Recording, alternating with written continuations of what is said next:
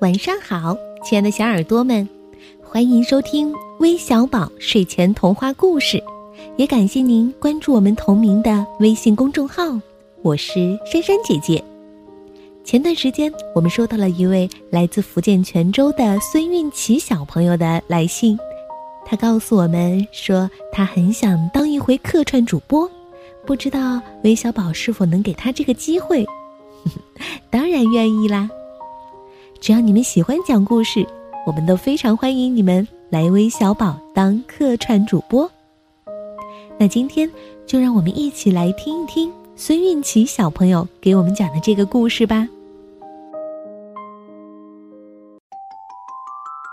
亲爱的听众朋友们，大家晚上好，欢迎收听微小宝睡前童话故事。我是今天的客串主播，来自福建泉州的孙运琪。今年六岁了。今天我给大家讲的是《小脚丫子一起快乐玩游戏》。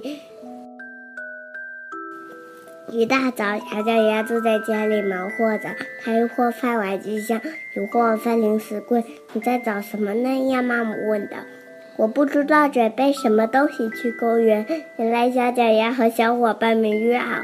带上自己最喜欢的东西，带上自己最喜欢的东西去公园，和大家一起分享。约定的时间马上就要到了，小姐姐还在犹豫着。小伙伴们都准时到了公园，大家展示的各自带的东西。小脚丫，你带的东西呢？我什么都没带。小脚丫不好意思的找着自己衣角。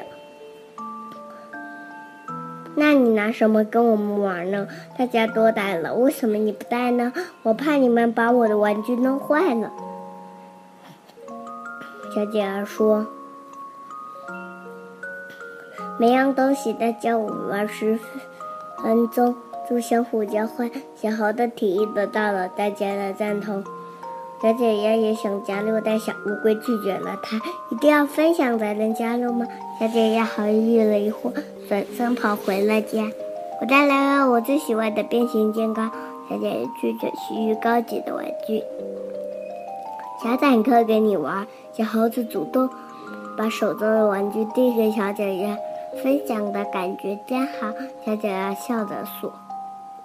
我的故事讲完了，故事中的小脚丫最后体会到了分享的快乐。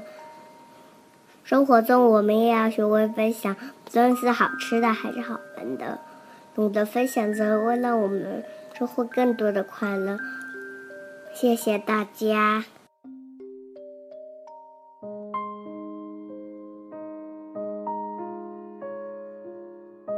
谢谢孙运琪小朋友和我们分享这个有趣的故事。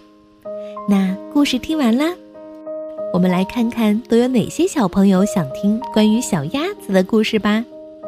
他们分别是来自广东广州的新宇，来自福建龙岩的王嘉诚，来自河北邯郸的王苗苗，来自北京的胡媛媛，来自湖南常德的高宇帆，还有来自河北保定的李鹤一。感谢你们的点播，我们下周再见吧，晚安。